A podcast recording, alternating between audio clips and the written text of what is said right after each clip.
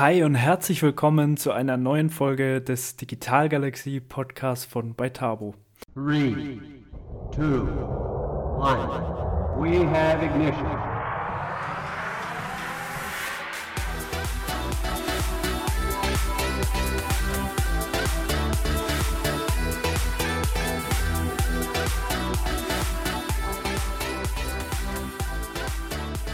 Schön, dass du auch diesmal wieder dabei bist. Und ja, der liebe Sebastian Purps Pardigol, den wir in der letzten Folge hier in der Show zu Gast hatten, hat uns auf Nachfrage dringendst empfohlen, ein Interview mit ihr zu machen. In der Folge habe ich dann gleich mal recherchiert und auch direkt im ersten Gespräch mit ihr gemerkt, dass sie wirklich eine unglaublich spannende Persönlichkeit und Vita mitbringt. Und daher bin ich erstmal Sebastian sehr dankbar für die Vernetzung. Schönen Gruß an der Stelle an dich, Sebastian. Und natürlich auch dafür sehr dankbar, dass wir sie für ein Interview hier gewinnen konnten. Die liebe Stefanie Krüppe. Stefanie berät seit 16 Jahren Unternehmen zu Themen wie Sicherheit, Führung, Sprache und Mediation. Darüber hinaus gehört die Arbeit zur Optimierung der Unternehmenskultur zu ihren Schwerpunkten. Und was ich besonders spannend finde, ist, dass Stefanie, die übrigens studierte Diplompsychologin ist, ähm, fünf Jahre wissenschaftliche Mitarbeiterin im Bereich der Rechtspsychologie oder Forensik mit den Schwerpunkten Profiling, Befragungstechnik und Glaubwürdigkeitsbegutachtung war. Außerdem wurde sie über mehrere Jahre in systemischer Beratung und Gesprächstherapie ausgebildet und vermittelt heute Rettungskräften und betrieblichen Mitarbeitern das Wissen, um psychische Erste Hilfe und Trauerbegleitung durchführen zu können. Weiterhin arbeitet Stefanie ehrenamtlich in der Sterbebegleitung und auch in der Notfallseelsorge und sie berät Paare sowie Einzelpersonen in Krisensituationen. Es war auch diesmal wieder ein sehr spannender und inspirierender Austausch. Wir haben vor allem sehr viel über Emotionen gesprochen und da das ein Thema ist, das gerade für Unternehmen im Kontext der Digitalisierung hochrelevant ist, war es wirklich ein sehr, sehr wertvoller Input. Ja, und äh, jetzt bleibt mir nicht mehr viel, sondern dir nur noch viel Spaß bei der Folge zu wünschen. Ja, liebe Stefanie, jetzt aber genug Intro. Ich freue mich sehr, dass du hier dabei bist. Herzlich willkommen im Digital Galaxy Podcast. Vielen Dank. ja, Stefanie, ähm, deine Vita ist sehr umfangreich. Du hast wirklich sehr viel gemacht und warst da auch sehr fleißig. Ähm, ich habe aber bestimmt trotzdem die ein oder andere Sache vergessen. Daher stell dich doch sehr gerne kurz einfach nochmal selbst für die Zuhörer vor. Dankeschön. Kurz ist bei mir immer schwierig. Ich versuche Also, ähm, ja, du hast es schon gesagt. Ich habe ähm, die ähm, ja das große Glück gehabt, dass ich in ganz, ganz viele Bereiche mal reinschnuppern dürfte. Und ich glaube, in meinem Leben hat sich immer zum richtigen Zeitpunkt irgendwie mal was Richtiges ergeben und ich habe dann einfach zugegriffen.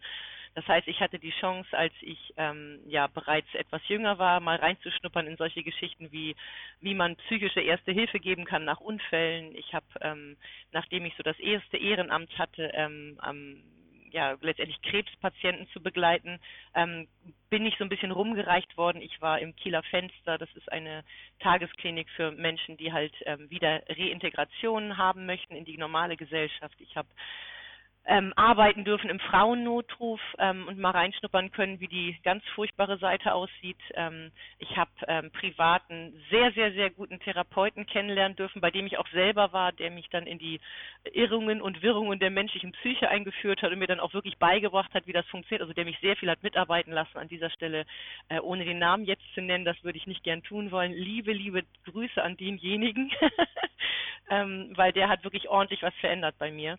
Ja, und wir haben in Kiel an der Uni die, die große äh, die, die große Ausnahmesituation, dass es völlig normal ist, dass man da als Civi mitarbeiten kann, dass man in viele Bereiche schnuppern darf und dass man eben auch in verschiedene Therapieformen gucken kann. Da liebe Grüße an die Uni Kiel, weil das macht nicht jede Uni. Ich weiß, dass ich der letzte Jahrgang war, der das Glück hatte, auch systemische Beratung hat mit lernen dürfen, auch eine Therapieform. Ähm, das gibt es, glaube ich, jetzt nicht mehr, weil, naja, die Gelder sind knapper, die Häuser werden kleiner. Das hat uns an der Uni Kiel auch erwischt. Ja, und ansonsten, ich bin klassisches Landei. Ich bin in der Nähe von Kiel groß geworden. War bei mir alles nicht so wahnsinnig glücklich, wie ich groß geworden bin. Im Nachhinein muss ich aber sagen, vieles von dem, was ich früher erlebt habe, hat dafür gesorgt, dass ich jetzt, glaube ich, viel besser äh, mit Menschen arbeiten kann. Weil wenn man selber einen seltsamen Werdegang hat, dann nimmt man auch Rücksicht auf andere Leute. Also deutlich mehr als sonst, weil man einfach weiß, man ist selber total Mischugge und jeder andere darf auch ein bisschen Mischugge sein. Und dann ist es eigentlich eine ganz gute Mischung. Also ich habe gelernt, nicht zu glauben, man wird irgendwann fehlerfrei, weil das ist wirklich Quatsch. Und das hilft mir jetzt seit sogar schon 20 Jahren, seit 2000 bei der Arbeit mit Unternehmen, weil ähm, in Unternehmen herrscht immer noch ganz oft der Kodex, gerade bei den oberen Führungskräften, dass man keine Schwäche zeigen darf, dass man äh, glänzen muss, dass man immer sofort eine Lösung haben muss. Ähm, und das ist jetzt meine gnadenvolle Arbeit, Menschen beizubringen, dass sie verrückt sein dürfen und dass das normal ist und dass das ja nicht heißt, dass jemand nicht intellektuell hohe Fähigkeiten hat. Ja, und dann hat es mich halt quer durch durch Deutschland geschlagen. Also ich bin international wenig unterwegs, weil ich immer meine beiden Hunde dabei habe ähm, und das ist auch etwas, was ich ehrlich gesagt nicht doll vermisse. Ich bleibe in Deutschland. ja, ist, ist ja auch ganz schön, ne? ja, ja. Ähm, ja, du bist äh, wirklich eine gefragte Expertin für sehr viele Bereiche. Wir haben es gerade schon gehört, du hast es äh, gerade auch nochmal alles angesprochen, geht in verschiedene Richtungen, alles sehr spannend. Ähm, was würdest du sagen, gibt es da so ein Thema oder ein Bereich, ähm, der dich wirklich so am meisten begeistert oder der alles so ein bisschen zusammenhält oder ein, ein gemeinsamer Nenner?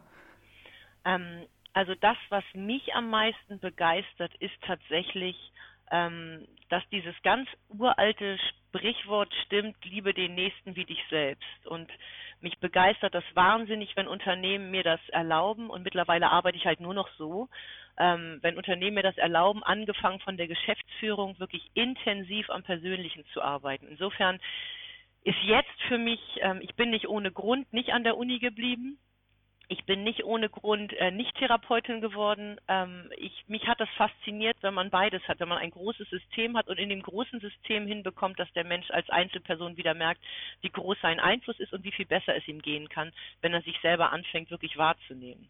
Also müsste ich eigentlich sagen, ist es, die, ist es das Coaching in Betrieben, ähm, parallel zum ähm, Coachen von äh, Mitarbeitern, die dann ganz viel von diesen klassischen Workshops, die ich früher immer alle selber gemacht habe, übernehmen sodass Unternehmen unabhängiger werden. Also letztendlich ist es dann also, du weißt, ich, kurze Antworten sind nicht mein Ding. ist es eigentlich, eigentlich ist es die, die Arbeit mit Unternehmen und den vielen, vielen unterschiedlichen Menschen, die sich darauf einlassen, auf den Prozess, angefangen immer bei der Geschäftsführung oder mhm. Vorstand, je nachdem. Ja, ja, ähm, sehr spannend. Ich hatte in diesem Kontext und zu dem, was du gerade gesagt hast, ähm, in den letzten Monaten immer wieder so Aha-Momente, weil ich nämlich angefangen habe zu verstehen, dass Persönlichkeitsentwicklung und Organisationsentwicklung sehr, sehr eng miteinander verbunden sind. Ja. Also gerade in Bezug auf Geschäftsführung und Top-Management, du hast es gerade mal gesagt, ähm, da herrscht an vielen Stellen noch die Meinung vor, man darf keine Fehler machen, man darf keine Schwäche zeigen, man muss perfekt sein. Und ähm, was, was ich da so faszinierend und spannend finde oder fand, ähm, das waren die Aha-Momente, ist, dass ja diese Art und Weise, wie die Geschäftsführung des Top-Managements sich gibt, die Kultur im Unternehmen ganz massiv prägen. Und deswegen ist gerade die Persönlichkeitsentwicklung dieser Menschen äh, so besonders wichtig. Ähm, siehst du das auch so? Ja, absolut. Ähm, ich habe ähm, meine Diplomarbeit im Bereich Gruppendenken im Zusammenhang mit Kindesmissbrauch machen dürfen. Und äh, im Zuge dieser Untersuchung, die kam ursprünglich aus, aus den USA, also dieses Phänomen des Gruppendenkens, ähm, habe ich klar sehen können, haben wir klar herausfinden können, dass über 80 Prozent von der direkten Führungskraft angeleitet werden, aber auch die hat wieder eine Führungskraft und die hat wieder eine Führungskraft. Und bei meiner Arbeit habe ich jetzt in den letzten zehn Jahren festgestellt, ähm, wenn eine Führungskraft das schafft, offen zu sein mit den eigenen Fehlern, die oberste Führungskraft das schafft, schafft und einfach mal zur Mannschaft hingeht und mit denen normal spricht und denen mal klar macht, was sie wirklich gerade denkt, nämlich, dass sie sowieso nicht alles weiß und dass sie sich oft Sorgen macht, ob sie richtig ankommt. Oder ich habe gerade eine Führungskraft, die hat sogar ihren Mitarbeitern gegenüber zugegeben, dass sie leicht autistische Züge hat im Verhalten. Und das Schöne war, dass die Mannschaft gesagt hat, das haben wir sowieso schon immer gemerkt, das ist doch gar nicht so schlimm und der ist ja nett und der ist ja doch Mensch. Und seitdem sind die Menschen von ihrem Gewissen, wie sie handeln und wie anständig sie sich benehmen, äh, so einen Quantensprung nach vorne gekommen, dass ich denen sogar einen Award verliehen habe, weil ich das einfach ah, okay. fand. Ja, spannend. Sehr cool. Den ja, Award ja. gibt es nicht wirklich, den habe ich mir einfach mal überlegt und dann habe ich da einen Pokal basteln lassen und den fülle ich jetzt regelmäßig mit Süßigkeiten. Nicht alle Unternehmen sind gleich gut, aber ich merke einfach, wenn ein Unternehmen sich darauf einlässt, dann sind innerlich alle gleich gut und das Tempo außen, das entscheidet einfach ähm, ja die Tiefe der Verletzungen, die schon da sind. Aber jeder kann jeden Tag in die richtige Richtung gehen. Und wenn das die obersten Führungskräfte machen, dann verlieren die nicht Gesicht, sondern sie gewinnen endlich Profil. Mhm. Mhm. Ja, spannend. Ähm, ist, ist auch unsere Erfahrung. Also wir sind auch mit ganz vielen, gerade auch mittelständischen Unternehmen ähm, ja, in, in, in der Zusammenarbeit und sehen da ganz oft, dass gerade dann, wenn sich das Top-Management als Menschen zu erkennen gibt und wenn Menschlichkeit oder wie auch der, der liebe Sebastian immer sagt, Menschenzugewandtheit im Fokus steht, dann ja, wird die Unternehmenskultur sehr positiv beeinflusst und dann versteht auf einmal jeder im Unternehmen, ich darf hier Mensch sein und ich darf mich einbringen, was wiederum dazu führt, dass er sein Potenzial entfalten kann, was letzten Endes ja genau das ist, was Unternehmen schaffen müssen, dass Mitarbeiter ihr Potenzial entfalten, dass sie die beste Version ihrer selbst werden können und das bedingt eben diese ja, Menschlichkeit und Menschenzugewandtheit. Ähm, vielleicht kannst du uns da noch mal so ein bisschen mit reinnehmen. Ähm, du arbeitest sehr viel mit äh, ja, Top-Managern, mit Geschäftsführern. Was sind denn da sonst noch so Themen, die, die dich da umtreiben, ähm, in denen du da unterwegs bist? Die Themen jetzt in Bezug auf das Top-Management, also so Themen, die mich hauptsächlich bei der Arbeit anleiten, meinst du das? Genau, ja. Ja, also das, was ich tatsächlich mache, ist, ich starte mit jedem, mit der mit mir arbeitet, erst einmal, dass ich mit ihm kläre, dass wir beliebig tief reingehen können. Ähm, ich lasse also jedem Chef die Erlaubnis, dass er selber entscheidet, was alles Thema wird. Ich habe da einen großen Unterschied. Ich habe Geschäftsführer, die ähm, immer sehr sachlich äh, wissen wollen, was sie anders machen können am Verhalten. Ich nenne das immer die von außen nach innen Lerner. Das heißt, die probieren erst aus, so wie klassische Verhaltenstherapie, die probieren erst aus und stellen dann fest, guck mal, ich bin ja gar nicht dabei gestorben, hier ehrlich zu sein, das behalte ich jetzt mal bei. Ähm, und dann habe ich aber auch eine ganze Menge, die nach einiger Zeit gerade anfangen zu fragen, ähm, was ist denn, was steckt dahinter? Und dann reden wir sehr viel über Kindheit, wir reden sehr viel über frühe Prägung, wir reden auch sehr viel über Traumata, auch über Suggestion von den Eltern. Das ist ja oft noch die Nachkriegsgeneration, die mit mir dann arbeitet und die bekommen oft von ihren noch Kriegseltern unheimlich viel eingeimpft, was mit der Nachkriegszeit nichts mehr zu tun hat. Not und Elend und du darfst nicht zu kurz kommen, du musst hart sein, du musst stark sein. Die hätten sich schon ganz anders entwickeln können, aber wer von unserer Groß Großelterngeneration hatte schon die Chance, sich aufzuräumen? Das gibt es eigentlich gar nicht. Das heißt, die Themen gehen dann oft wirklich ans Eingemachte. Und das sind meine von innen nach außen Lerner. Von innen nach außen lernen würde immer bedeuten, ich verstehe erst den Prozess und ich kann mich akzeptieren. Und dann, dadurch, dass ich die Dinge auf einmal anders sehe, gewinne ich eine andere Alltagshaltung. Ich merke vielleicht, dass ich mittlerweile mit meiner Haltung äh, ganz schön weit weg bin von meiner eigentlichen, ursprünglichen inneren Einstellung. Zum Beispiel sage ich mir vielleicht, ähm, ich möchte eigentlich meine Leute ja nicht ausnehmen und ich möchte auch nicht lügen, aber ich habe mir jetzt in meinem Leben gemerkt, wenn ich immer freundlich bin, dann komme ich nicht weiter. Das heißt, die eigentlich gute Einstellung geht so ein bisschen kaputt über so eine Alltagshaltung, die sagt, du musst hart sein, du musst stark sein. Und ich versuche den, den Leuten nicht daran zu arbeiten, dass die ihr Verhalten ändern, wenn es von innen nach außen geht, sondern ich gehe hin und sage zu den Leuten, pass mal auf, von der Einstellung her bist du doch eigentlich ganz gut da, da, davor. Was ist denn passiert von gut davor zu dem, wie du jetzt tickst, dass du das nicht mehr auf die Straße bringst? Und dann ist man zwangsläufig bei sehr persönlichen Themen. Das heißt, ähm, die Themen, die mich da hauptsächlich bewegen, sind tatsächlich ganz, ganz oft Erziehung und frühe Prägung und die Auswirkungen auf das soziale Verhalten jetzt. Und wenn jemand sich auf einmal anders sehen kann, dann benimmt er sich automatisch anders. Der muss an seinem Verhalten gar nicht rumbasteln. Ich ertrage, wenn ich das merke, dass ich überhaupt nicht mehr so rüberkomme, wie ich eigentlich doch bin, dann ertrage ich irgendwann mich selber nicht mehr mit meinem komischen Verhalten und dann ändert sich das ganz sukzessive von alleine. Und das mache ich hm. auch mit Führungskräften. ja, ja, ähm, ja, ist eine sehr, sehr interessante Tätigkeit auf jeden Fall und insgesamt ein sehr schlüssiges Bild. Ähm, generell einfach der Punkt, dass wenn man Probleme hat im Umgang mit anderen, dass nicht immer die anderen dran schuld sind, sondern dass man äh, ja anfangen sollte zu reflektieren, in seine eigene Historie mal zu blicken. Wie du sagst, unglaublich viel liegt in der Kindheit begraben, unglaublich viele, unglaublich viele Glaubenssätze, die sich da prägen oder auch äh, Einstellungen, hast du gerade auch erwähnt, die man in der Erziehung von den Eltern mitbekommt. Ja, und die man dann halt so leicht auch nicht mehr rausbekommt und äh, die einen letzten Endes blockieren.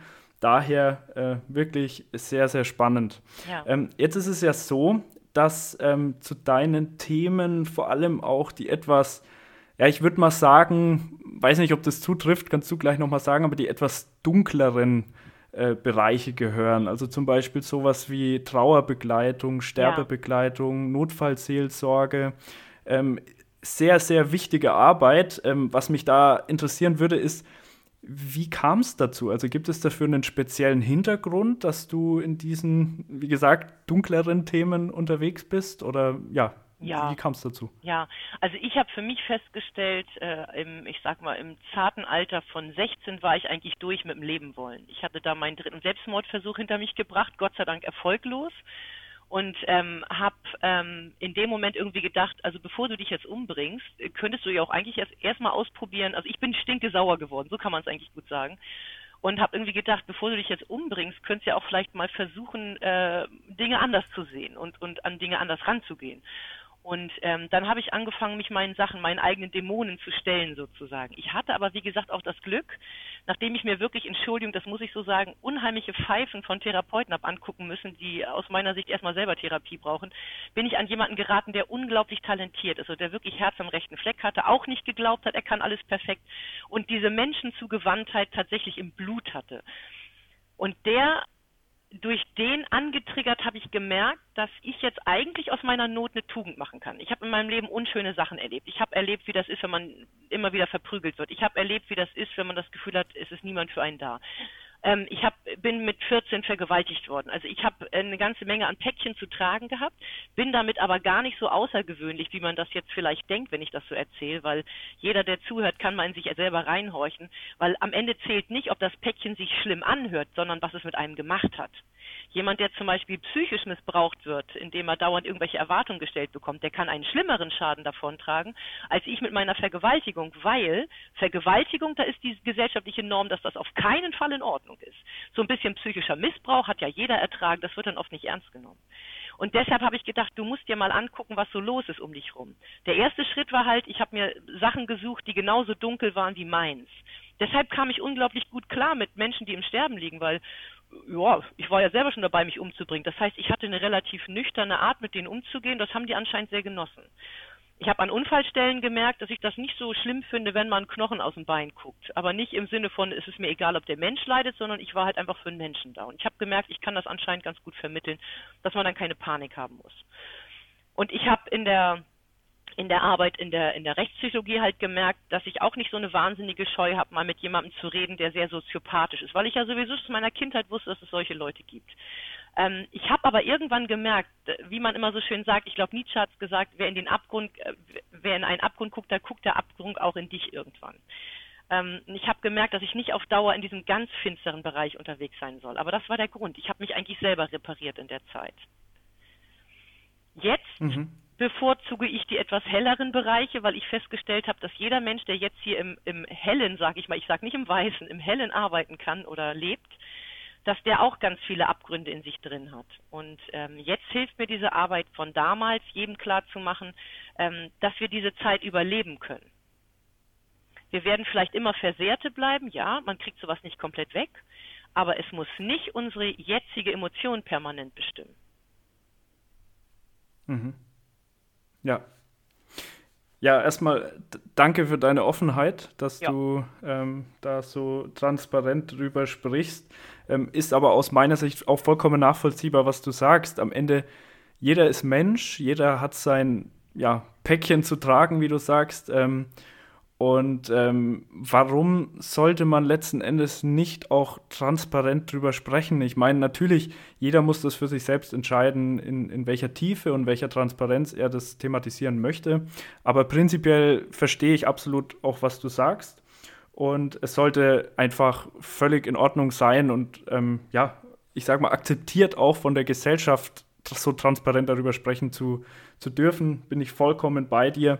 Ähm, genau. Und ich, ich kann auch sehr gut nachvollziehen und finde das ähm, sehr gut, dass du aufgrund deiner Historie in diese Themen reingegangen bist, weil du einfach die Menschen verstehen kannst. Und das ist vielleicht auch was, was dich ähm, von vielen anderen ähm, unterscheidet, die in solchen Bereichen unterwegs sind. Also ich weiß es nicht, ich habe letzten Endes jetzt auch kein äh, valides Bild davon, könnte ich mir aber sehr gut vorstellen, dass du einfach ja in diesen Situationen schon so tief drin warst und einfach die Emotionen von solchen Menschen absolut nachvollziehen kannst.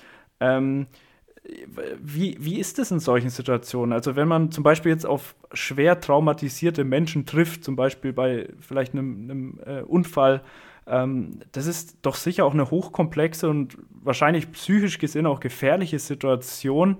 Äh, vielleicht kannst du da mal so ein bisschen darüber sprechen, was da wichtig ist, wie man mit so Menschen umgeht, ähm, ja, und uns da so ein Bild mitgeben. Mhm. Also bei, ähm, ich darf unter anderem über die Berufsgenossenschaft äh, für Rohstoff und chemische Industrie, da bilde ich tatsächlich sogar betriebliche Helfer aus, zusammen mit meinem besten Freund, der, der auch noch Psychotherapeut ist, tatsächlich richtig mit Praxis und allem drum und dran. Ähm, und die Kernbotschaften, die wir da immer vermitteln, ist, ähm, Leute, ihr glaubt gar nicht, wie gut ihr jemandem tut, wenn ihr einfach nur da seid. Menschen brauchen Verbundenheit. Das kennst du schon von Sebastian. Der größte Klebstoff, den genau. der Mensch braucht, ist, dass er nicht alleine gelassen wird. Dass er weiß, er kann einen bekloppten Tag haben und man ist vom Verhalten her vielleicht auch nicht einverstanden, aber er wird nicht alleine gelassen. Im Notfall potenziert sich ja der Stress, den man da empfindet. Und da kommen solche Themen hoch wie das Rausgerissensein aus einem Handlungsablauf, das komplette Gefühl von Kontrollverlust, äh, Zukunfts- und absolute Existenzängste. Und in dem Moment braucht ein Mensch einen Menschen, der da ist das heißt, ich bräuchte nicht mal irgendeine großartige Ausbildung. Das meiste, was ich den Menschen beibringe, ist, du musst einfach nur da sein und du musst dafür sorgen, dass du und der Verletzte es möglichst bequem haben. So abgedreht das auch klingt, weil es ein paradoxes Reagieren ist. Dass jemand Panik bekommt nach einem Unfall und völlig neben sich steht, ist ja eine komplett normale Reaktion auf eine absolut unnormale Situation.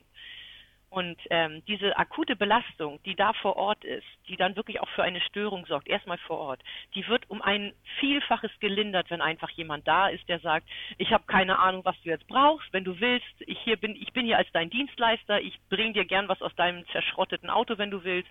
Ich kann mich aber auch einfach einfach nur zu dir hocken, ähm, ich bleib auf jeden Fall hier ähm, eventuell sogar so nah an denjenigen ranrückt, dass man quasi ähm, wirklich merkt, da, ist, da steht jemand im wahrsten Sinne des Wortes hinter mir oder ist bei mir. Man nimmt am besten eine ähnliche Perspektive ein. Ein Verletzter, der liegt, da sollte man sich vielleicht nicht nebenstellen.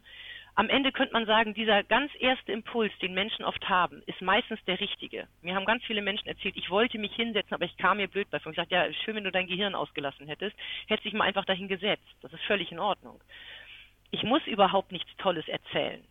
Die Menschen, die helfen wollen bei Höchststress, das habe ich erlebt bei, bei der Sterbebegleitung mit am dollsten, die denken immer, sie müssen irgendwelche tollen Sätze finden. Es gibt keinen Satz, der das Leid lindert. Das ist halt meine Lehre aus meinem Leben. Und das braucht man sich auch gar nicht anmaßen. Der Mensch, der gerade den Unfall hat, hat diesen Unfall einsam. Punkt. Aber ich muss ihn ja nicht sonst alleine lassen. Derjenige, der sein Kind gerade zu Grabe trägt, ist einsam. Punkt. Aber ich muss ja nicht weggehen, weil ich so einen Schiss habe, nicht das Richtige zu sagen. Ich könnte genauso gut hinsagen und sagen, ich weiß wirklich nicht, was du jetzt am besten hören willst. Deshalb halte ich einfach die Klappe, aber ich bin hier. Punkt. Kein Mensch erwartet mehr als das. Und das ist eigentlich mhm. das, was ich den Menschen beibringe. Wirke einfach, indem du da bist und glaube, alles, was du fühlst, ist normal. Teile es zur Not mit, setz dich dazu und bleib da. Ja, und das ist ja wahrscheinlich in ganz vielen äh, Lebensbereichen auch so. Ich meine, natürlich jetzt so eine Situation im Kontext von einem Unfall oder so ist eine sehr extreme Situation. Aber wahrscheinlich gibt es ganz viele ähm, ja, Situationen, in denen es einfach nur hilft, wenn jemand da ist. Ja. Oder? Das sehe ich jetzt in der Covid-Zeit. Ich habe unglaublich viel mehr Menschen. Ich habe mit manchen Unternehmen habe ich die Abmachung, wenn jemand Kummer hat, dann ruft er mich einfach an. Die Anrufe haben in der letzten Zeit deutlich zugenommen, ähm, weil die Menschen anfangen, auf einmal zu vereinsamen. Und auf einmal merken sie, äh, wenn es nicht mehr normal ist, dass ich mich irgendwo gesellschaftlich rumtummle, merke ich, wie wenig ich diesen zweiten Haushalt tatsächlich habe, der dann bei mir ist und mit dem ich mich treffe. ähm, weil dieser zweite Haushalt, den ich dachte zu haben, hat einen anderen Lieblingszweiten Haushalt, bei dem er gerade ist. Also auf einmal merken wir, ob wir wirklich echte Freunde haben oder nicht. Und wir merken auf einmal, dass wir längere Zeit Kontrollverlust haben. Im Moment leben wir eigentlich in einer Zeit, wo Menschen ganz viel mit diesem Kontrollverlust umgehen müssen. Wir können gar nichts tun, um die Situation wegzubekommen. Weshalb flüchten sich jetzt Menschen in Verschwörungstheorien. Ich möchte mir so gern alles erklären können. Das mit dem Unerklärlichen zu leben ist im Notfall schlimm, ist bei furchtbaren Kindheitserlebnissen schlimm, ist schlimm in einer Zeit, wo ein, ein kleiner Virus uns so in Senkel stellt und wir uns auf einmal anders benehmen müssen. Das ist immer das Gleiche. Also die Themen, ähm, die jetzt im Moment aufpoppen, haben ganz viel mit meiner Notfallarbeit zu tun. Ähm, und was ich ich versuche zu vermitteln ist und was ich auch bei mir selber immer noch trainiere, ich bin da nicht schweinchenschlau, ich habe dasselbe Problem, ähm, ich komme nur mittlerweile schneller ran, ähm, ist hör auf zu glauben, du könntest Fakten in deinem Umfeld kontrollieren, das kannst du sowieso nicht. Also versuch einfach mal auszuhalten, dass die Fakten da sind. Du wirst sehr wahrscheinlich feststellen, du reagierst zwar panisch, aber du liegst nicht im Sterben. Dich jagt kein Säbelzahntiger gerade.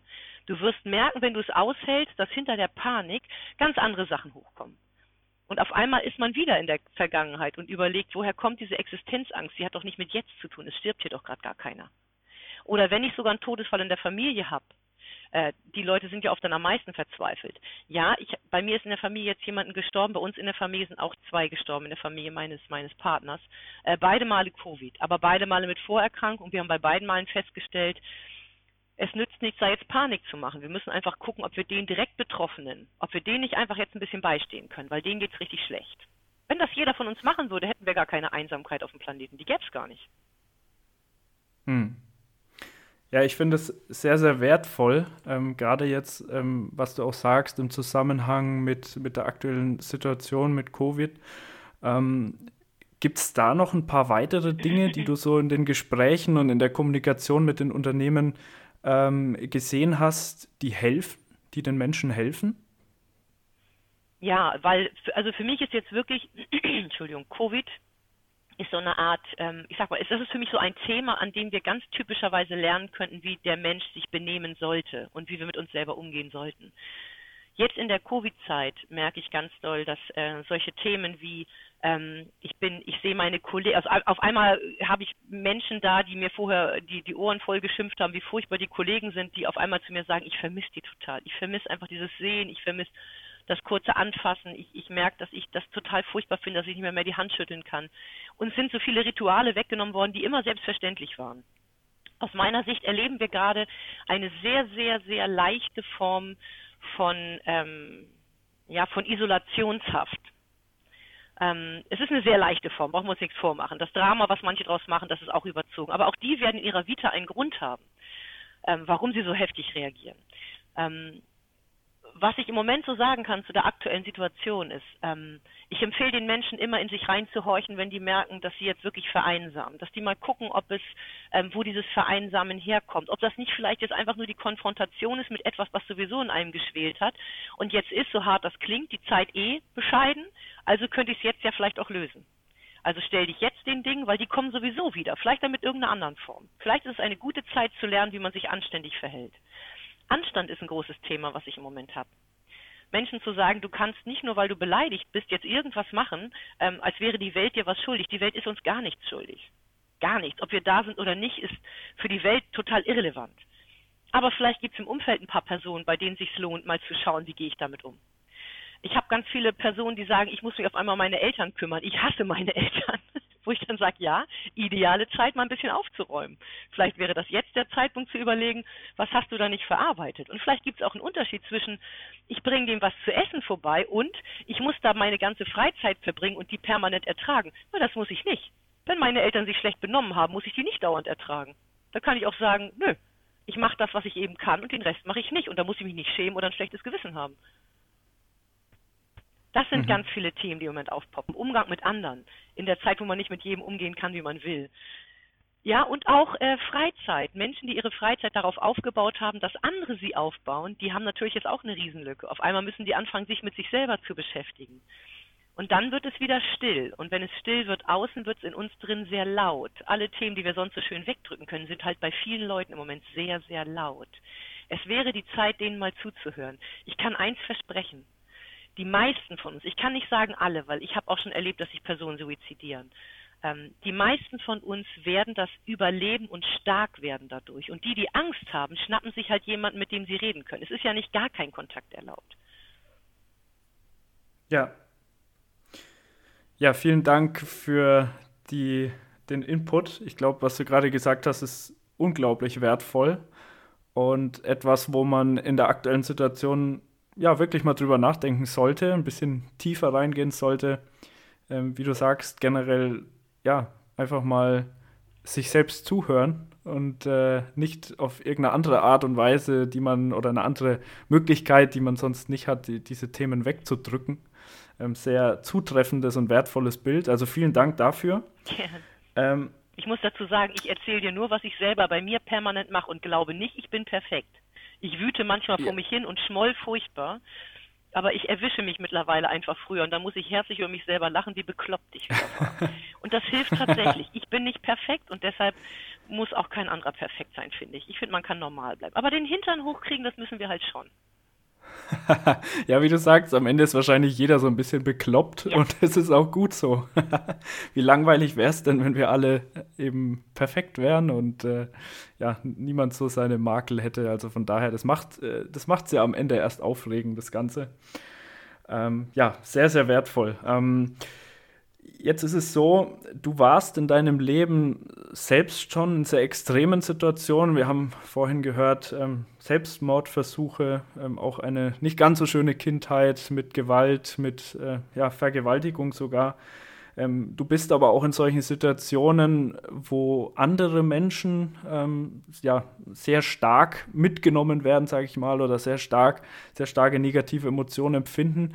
Ähm, was macht es mit dir? Also was machen solche negativen Extremsituationen mit dir? Wie ähm, also ich, man hört ja sehr oft, dass gerade Menschen jetzt zum Beispiel in der Notfallseelsorge dann natürlich auch das Ganze so ein bisschen mitnehmen, ähm, immer wieder durchdenken, ähm, das vielleicht nicht so ganz loslassen können. Aber wie, wie ist das bei dir? Wie prägt es deine Emotionen? Ja, das, das, ich hoffe, das klingt jetzt nicht äh, womöglich überheblich oder arrogant, weil es ist überhaupt nicht so gemeint. Ähm, ich habe ähm, eine ganz, ganz große Gnade erfahren dürfen, das muss ich vielleicht zuerst sagen. Ähm, meine beste Freundin, die nichts mit Psychologie zu tun hat, sondern einen Reiterhof besitzt, hat mir die Methode beigebracht, die jenseits von jeder Therapieform aus meiner Sicht viel mehr gebracht hat, weil sie viel einfacher geht. Aber eins kann ich sagen, jedem, der das ausprobieren will, das kann jeder sofort tun, aber es tut scheiß weh. Aber es funktioniert. Ähm, die hat gesagt, wenn du dich deinen Dämonen stellst, mach doch mal was anderes, als du bisher gemacht hast. Hör doch mal auf, immer zu glauben, du bearbeitest was und dann ist es gut, sondern halte doch einfach mal die Gefühle aus, die da hochkommen. Nur aushalten. Äh, du musst nicht mal wissen, wo die herkommen. Du musst sie nur aushalten, weil ist das alter Scheiß, merkst du es irgendwann. Ist das wirklich was, was mit der Zeit jetzt zu tun hat, kriegst du es endlich auseinandersortiert. Das heißt, ich habe das lernen dürfen. Ich habe lernen dürfen, wie das ist, wenn man nicht mehr sich wenn man nicht mehr flieht. Denn ich habe ähm, vor fünf Jahren habe ich meinen armen Ex-Mann erfolgreich vertrieben, mit dem ich furchtbar umgegangen bin in der Ehezeit. Das ist äh, an dieser Stelle schöne Grüße, falls er es jemals hört. Ich weiß, ich bin ein Arschloch gewesen, aber ich habe das nicht extra gemacht. Ich habe das nicht gemerkt. Ich hatte halt totale Angst vor Kontrollverlust und habe ihn die ganze Zeit quasi eigentlich getriezt. Ich habe ihn, ihn, ihn, mit Geschenken überhäuft, ja, aber ich habe auch alles bestimmen wollen. Also ganz furchtbar, ein ganz, ganz furchtbares Abhängigkeitsverhältnis. Mir hat meine beste Freundin mein ganzes Verhalten sowas von um die Ohren gehauen äh, und mir immer wieder gesagt, was ich für ein Arsch bin, hat dabei aber freundlich gelächelt, weil sie gesagt hat, ich mag dich auch als Arsch, aber ändern dürftest du dich trotzdem. ich musste also sukzessive lernen, das zu sehen bei mir, wie unmöglich ich mich benehme und ich hatte ja früher immer meine Ausrede, wie soll ich mich anders benehmen mit der Kindheit? Und die hat einfach nicht mehr funktioniert, weil sie gesagt hat, nö, funktioniert nicht. Meine Freundin, muss ich dazu sagen, hat was viel Schlimmeres erlebt als ich. Also das möchte ich jetzt hier auch nicht sagen, aber dagegen ist eine Vergewaltigung ein ganz, ganz niedliches Vorkommen. Ähm, und die hat auch gesagt, nö, du musst für dich selber gucken und du musst jetzt gucken und du darfst den Leuten jetzt keinen Schaden zufügen, nur weil du eine schlechte Vergangenheit hattest. Und ich habe gelernt, immer wenn ich irgendwas erlebe, jetzt, ob ich jetzt von jemandem etwas höre oder bei mir irgendwas anderes aufpoppt, immer darauf zu achten, wie es mir geht und immer zuzulassen, dass alle Gefühle, die da gerade kommen, einfach hochkommen dürfen. Ich nenne das ein bisschen sowas wie immer offen sein und immer flüssig sein. Und in dem Moment, wo mir jetzt ein Mensch was Schlimmes erzählt, merke ich, dass in mir drin einfach alles offen ist und flüssig ist. Das heißt, ich kann alles von diesen Menschen komplett an mich ranlassen. Ich kann das alles ganz direkt, ich habe überhaupt gar keinen professionellen Abstand, weil ich mittlerweile immer mehr bei mir selber innen ankomme. Und wenn man ganz dicht an sich selber dran ist, ganz tief drinnen, dann kann überhaupt gar kein Stressor mehr zwischen mich und mich kommen. Ich kann den Schaden gar nicht mehr nehmen. Es ist nicht so, dass mich nicht bewegt, was ich höre, aber ich fühle mit, aber ich leide nicht mehr mit. Das hat sich komplett verändert in den letzten fünf Jahren. Mhm. Deshalb macht es mir nichts mehr aus, wenn mir jemand was Schlimmes erzählt, weil ähm, ich nehme dem sein Leid nicht ab. Ich nehme es ihm aber auch nicht weg. Es steht mir nicht zu, dem zu sagen, äh, was er jetzt machen muss, aber es steht mir vielleicht zu, ihm zu sagen, was bei mir geholfen hat und, und was er mal probieren kann. Deshalb bin ich nicht mehr sehr beeindruckbar, wenn mir jemand was Furchtbares erzählt, weil ich sowieso die ganze Zeit beeindruckt bin von allem, was die Menschen mir erzählen. Das hat mir geholfen, komplett den Abstand aufzugeben und zu sagen, ich, ich brauche keinen Abstand mehr. Deshalb, ich hoffe, das klingt nicht arrogant, weil es hat nichts mit Arroganz zu tun. Bei mir ist das der Weg, warum ich jetzt gut klarkomme und mir jeden Tag auch meinetwegen zehn oder zwölf Schicksale anhören kann. Ähm, weil das sowieso alles an mich rankommt und weil mir sowieso klar ist, dass das den Menschen passiert. Den Menschen, die mir was Schlimmes angetan haben, ähm, ich habe während der Vergewaltigung versucht, einen der Täter wegzudrücken und ich habe unter meinen Fingern komplett Narbengewebe gespürt. Ich habe irgendwann später, ich habe mich nicht getraut, ihn anzuzeigen, aber ich habe irgendwann später erfahren, dass der permanent verprügelt wird. Und ich habe in dem Moment etwas erlebt, was ein bisschen komisch war. Ich hatte ein bisschen Mitgefühl mit dem. Und deshalb weiß ich, dass selbst in den schlimmsten Tätern auch ein Grund steckt. Ich unterscheide bei jedem, der mit mir redet, deshalb ganz stark zwischen ich verstehe die Geschichte aber ich bin nicht einverstanden, dass sich deshalb jemand scheiße benehmen darf. Mhm. Und deshalb kann ich mit jemandem, der furchtbare Sachen erlebt hat, genauso arbeiten. Der kann sich trotzdem im Jetzt versuchen zu benehmen, weil er nicht sein, sein Leid auf andere abwälzen darf. Aber die Zeit, die er sich dafür vielleicht nehmen muss, weil es vielleicht schlimm ist, was er erlebt, weil es vielleicht lange dauert, da kann er sich so lange Zeit nehmen, wie er will. Hauptsache, er bildet sich nicht ein, das sei in Ordnung, wenn er sich komisch benimmt. Ich benehme mich immer noch dauernd komisch. Aber es ist nicht in Ordnung. Mhm. Und dann ist die Geschichte, die man erzählt bekommt, ist nicht mehr schlimm. Ja. Ja, ich glaube, der wirklich wertvolle Kern, der darin steckt, in dem, was du hier sagst, ist, ähm, dass der Mensch eine natürliche, einen natürlichen Drang danach hat, Negatives von sich wegzuschieben. Und ähm, das erlebt man ja auch oft in, in äh, Unternehmen, dass auch äh, tatsächlich Themen, die eigentlich sehr drücken und wo vielleicht auch tatsächlich emotionales Leid dran hängt, weggeschoben werden, weil es ist ja unangenehm. Ja. Ähm, aber am Ende geht es darum, genau diese Themen, sowohl auf der persönlichen Ebene, da haben wir es wieder, Persönlichkeit, äh, Persönlichkeitsentwicklung, aber auch Organisationsentwicklung, also auf Organisationsebene, diese Themen anzugehen, ja. reinzugehen, durchzugehen ja. und das mal auszuhalten. Mhm. Starke Emotionen, starke negative Emotionen auszuhalten. Ähm, und dann, da ist wahrscheinlich, ja, das ist so irgendwie die, ein bisschen bildlich zu sprechen, die Saat für das wertvollste Wachstum, was man hat und am Ende wahrscheinlich auch ähm, die Art und Weise, wie man Leid lindern kann. Ja. Dazu habe ich auch noch einen Satz, der mir sehr am Herzen liegt für jeden, der zuhört. Ähm, ich weiß, dass ganz oft gepredigt wird, dass Menschen sich in Dinge reinsteigern und dass man das mal, dass man sich jetzt mal wieder benehmen muss. Ich kann jedem versprechen, ich habe noch nie festgestellt, bei niemandem, mit dem ich habe arbeiten dürfen, dass auch nur eine einzige Emotion, die jemand jetzt fühlt, falsch ist. Was man aber in Frage stellen darf, ist, ob die Heftigkeit, die man jetzt an Wut empfindet gegen seinen Chef, gegen einen Mitarbeiter, gegen einen Freund, oder gegen eine, eine Regierung, die versucht, irgendwie vernünftige Entscheidungen hoffentlich irgendwie hinzukriegen. Ähm, dass diese Wut garantiert nicht nur aus dieser Situation jetzt kommt, sondern wenn die einem sehr hoch erscheint, dann hat die sehr wahrscheinlich mit alten, nicht verarbeiteten Sachen zu tun. Deshalb lohnt sich das nicht, die ganze Wut, die man jetzt empfindet, auf dem nächstbesten auszuschütten. Es lohnt sich halt mehr, bevor man handelt, diese Wut für sich alleine eine Zeit lang auszuhalten und zu gucken, kann das sein, dass sich hier wieder sozusagen so Kreuzsachen befruchten. Da kommt was von früher und da kommt was von jetzt.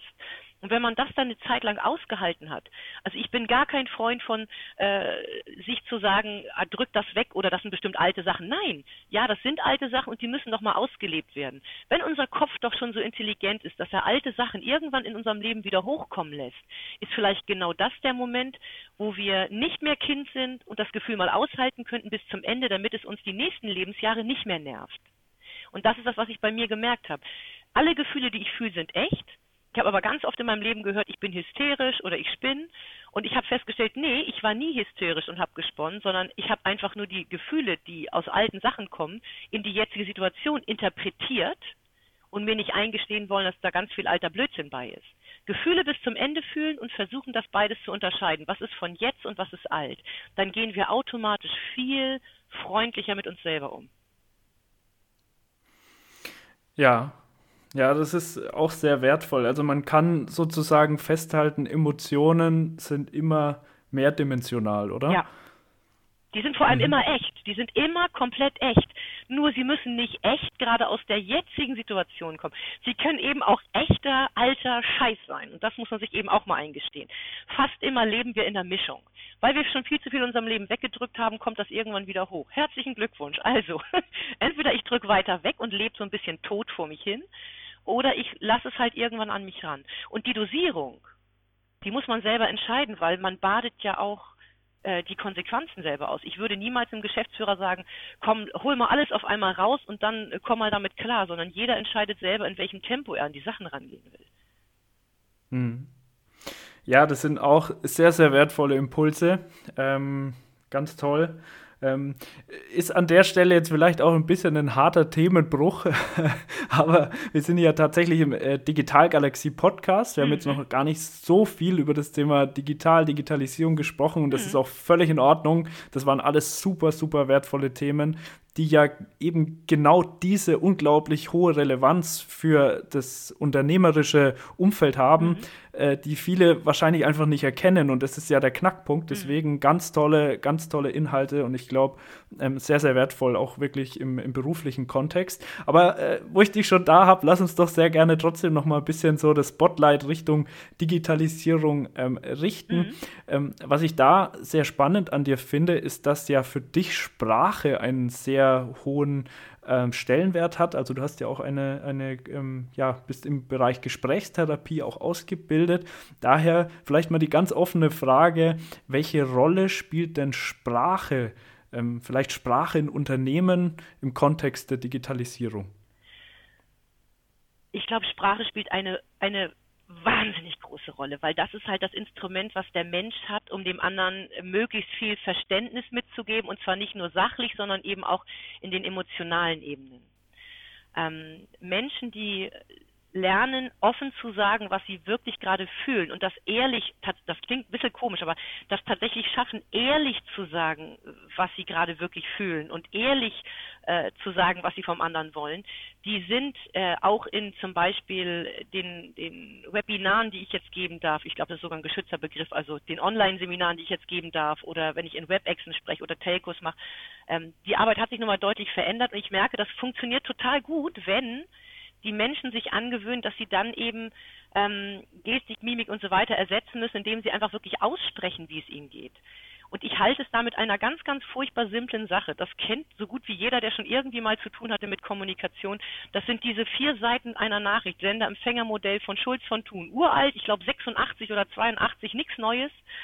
Ähm, und immer noch absolut relevant, weil er zwischen den vier Feldern entscheidet, die ich immer versuche, sprachlich Menschen beizubringen. Sag sie wenn ich in einem, in einem Online-Workshop bin und ich sage den Leuten, ähm, pass mal auf, Schweigen bedeutet für uns absolut äh, Zustimmung, weil sonst ist Schweigen vielleicht auch einfach, ich bin sprachlos, ich sage nichts. Das heißt, wenn hier jemand schweigt, sagt er automatisch ja, machen wir vorher ab. Ähm, und wenn dann jemand sagt, er ist mit irgendwas ähm, nicht im Reinen und lernt über seine Sprache halt auszudrücken, was ist tatsächlich sachlich passiert, was hätte er gerne gehabt, also was wäre sein Ziel gewesen, und dann aber nicht ausklammert, auch zuzugeben, wie schlecht es ihm vielleicht damit gerade geht oder wie sauer er ist oder wie enttäuscht er ist. Und vielleicht eben sogar noch zu sagen, warum er vielleicht gerade von seinem jetzigen Gegenüber so enttäuscht ist, weil er vielleicht in einer ganz anderen Beziehung mit ihm steht, dann kann Sprache so gut benutzt werden, dass wir das nicht sehen können, nicht komplett ersetzen können. Das funktioniert nicht.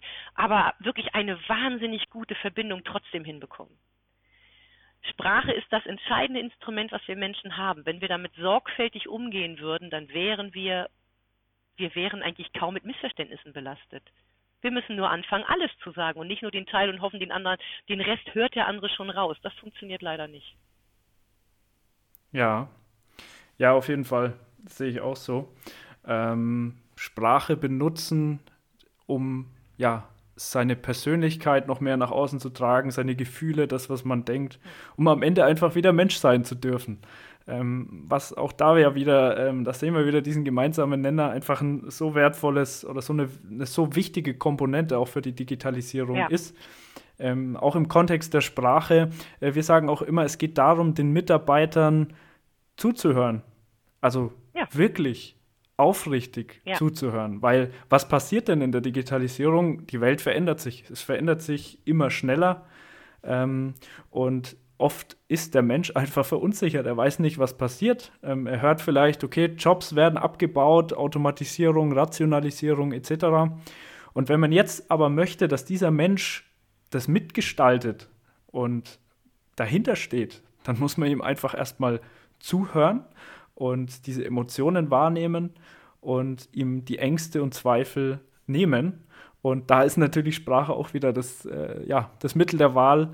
Und ähm, was ich auch spannend finde, du hast es auch angesprochen, ähm, auch die Multidimensionalität der Sprache, also was man tatsächlich alles A mit den Worten, die man sagt, ausdrücken kann und B mit der Art und Weise, ähm, wie man spricht.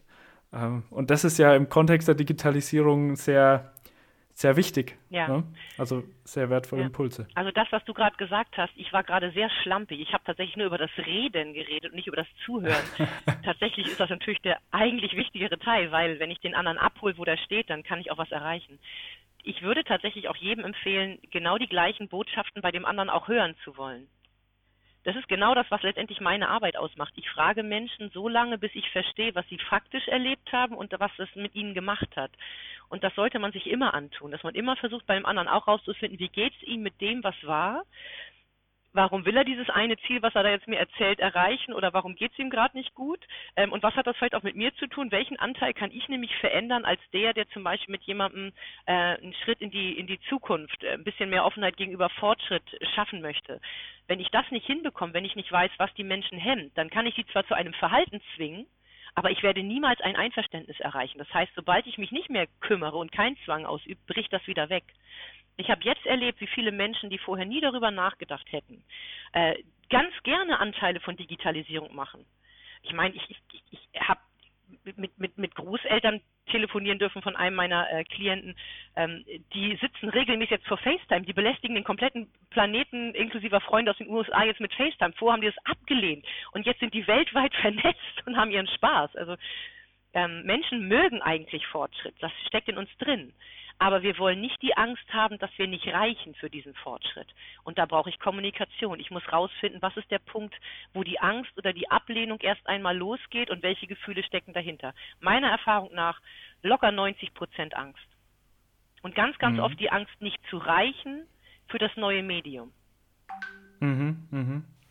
Auf jeden Fall. Ähm, und ein Punkt auch, ähm, oder ein Wort, was du gesagt hast, möchte ich nochmal ganz besonders unterstreichen und zwar Fragen.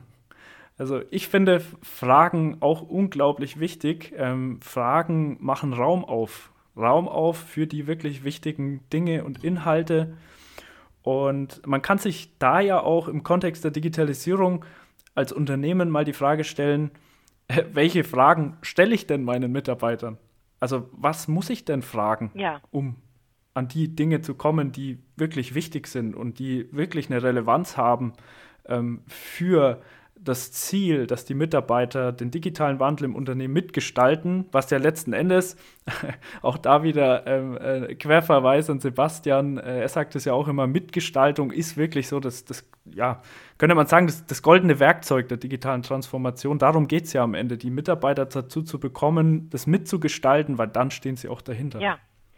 Alles, was wir, was ich vorhin erzählt habe, was nicht mit Digitalisierung zu tun hat, ist genauso auf Digitalisierung anzuwenden. Nur das Thema ist anders. Dann habe ich vielleicht keine Angst, dass ich wegen Covid nicht raus kann. Ich habe vielleicht Angst, dass ich das nicht geregelt kriege, eine gute WebEx von zu Hause zu gestalten oder habe Angst, im mobilen Arbeiten unterzugehen.